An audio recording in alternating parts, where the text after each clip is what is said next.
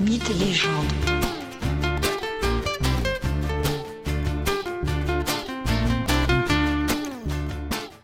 Bonjour et bienvenue à tous dans ce nouvel épisode de Mythes et légendes. Aujourd'hui, je vous invite à redécouvrir un des mythes les plus inquiétants et les plus célèbres, celui du comte de Dracula. Cette légende s'appuie sur un personnage historique et sur une ancienne tradition, celle des vampires. Je traiterai ce vaste sujet en plusieurs épisodes.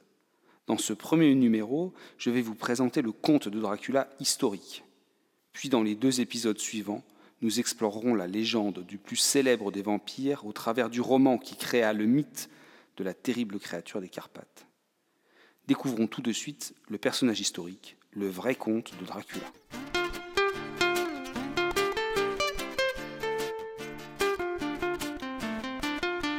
Le personnage légendaire de Dracula a été inspiré à l'auteur du roman par le comte Vlad III. Celui-ci n'est pas un personnage de fiction ou une forme de héros mythologique. Non, c'est bel et bien un noble vivant en Valachie, c'est-à-dire dans l'actuelle Roumanie, à la toute fin du Moyen Âge. Il naît en 1431 et meurt en 1476.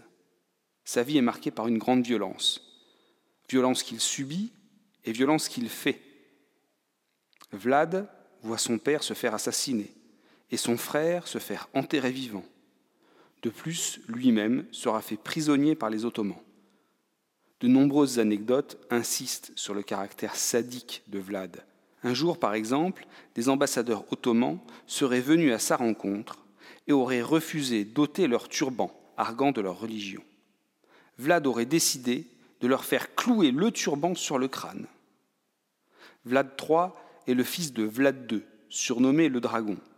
Et pour cause, Vlad II appartenait à un ordre de chevalerie nommé les Dragons. Cet ordre de chevalerie est fondé pour défendre le christianisme dans cette région d'Europe de l'Est en contact direct avec les armées ottomanes, c'est-à-dire musulmanes. Et Dracule, en langue valaque, veut dire dragon ou diable selon les cas. Vlad Dracule voulant donc dire Vlad le dragon ou Vlad le diable. Et le A à la fin de Dracule fait référence à la lignée, c'est-à-dire fils d'eux, donc Vlad Dracula, c'est le fils du dragon, le fils du diable. Le surnom passe ainsi du père au fils, les contes dragons ou diaboliques. On voit ici comment le personnage historique rejoint la légende.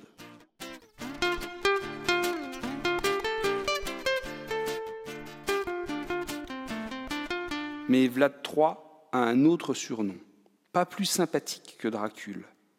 Il s'agit de Tépès. En langue valaque, Tépès veut dire empaleur.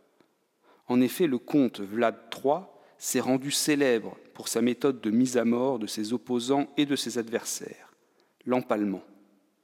Sa cruauté est réputée sans limite. Vlad est capable de dîner en présence de ses victimes agonisantes. Et des gravures réalisées du vivant même du comte le présentent prenant sa collation au milieu de personnes empalées. Il est difficile de chiffrer précisément le nombre des victimes, si certains historiens ou auteurs comme Victor Hugo avancent des chiffres considérables, plusieurs dizaines de milliers, voire plusieurs centaines de milliers de morts empalés ou torturés ainsi par Vlad, la plupart des historiens sérieux parlent plutôt de quelques milliers, voire de simplement quelques centaines de personnes ayant été empalées. Vlad Tepes, Vlad l'Empaleur, est notamment célèbre pour avoir fait empaler de nombreux officiers ottomans, aussi des soldats ottomans mais aussi des marchands allemands ou des nobles des grandes familles valaques qui lui disputaient le trône. À ce titre, une autre anecdote veut que Vlad III, le fameux comte Dracula, ait invité les plus vieilles familles de la noblesse de Valachie, puis aurait fait arrêter et exécuter un certain nombre de seigneurs présents à la cour, avant de contraindre tous les autres à une marche d'une centaine de kilomètres jusqu'au site de construction d'une forteresse, puis il aurait ordonné aux survivants de participer au chantier. Nombre d'entre eux seraient décédés dans les conditions extrêmement pénibles de cette construction. Vlad tient en fait pour responsable de la mort de son père ces familles de vieille noblesse.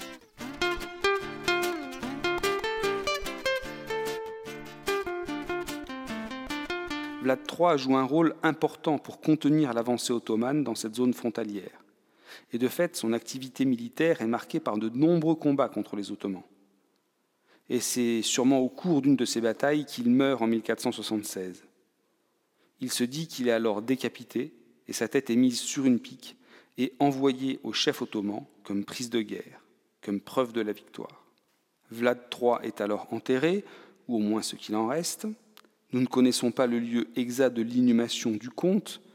Plusieurs endroits sont en fait désignés par la tradition. Un des tombeaux retenus comme étant celui de Vlad III a été réouvert bien après sa mort et retrouvé vide. Cela a pleinement participé à alimenter la légende qui enfle au début du XXe siècle suite à la publication du roman de Stoker en 1897. Les sources écrites fiables pour la période de Vlad III ne sont pas nombreuses. Aussi, il est difficile de savoir, sur les exactions qui lui sont imputées, ce qui est vrai. Ce qui est certain, c'est que la période est particulièrement riche en guerres, en conflits, en révoltes et donc aussi en représailles. Les supplices exemplaires étaient fréquents. En guise de comparaison, si on remonte quelques siècles auparavant, dans les années 780, Charlemagne avait procédé à des massacres lors de sa conquête de la Saxe, faisant tuer des milliers de personnes pour terroriser la population et asseoir son autorité. Vlad III dans les années donc 1450, 60, 70, aurait pour sa part fait empaler 30 000 habitants d'une ville conquise. C'est du moins ce qu'on racontait. Bram Stoker, le romancier du livre Dracula, appuie donc ce roman sur un personnage historique à la réputation particulièrement sanguinaire et cruelle. Dans le prochain épisode du podcast, nous découvrirons le personnage légendaire, mythique, les aventures du comte de Dracula.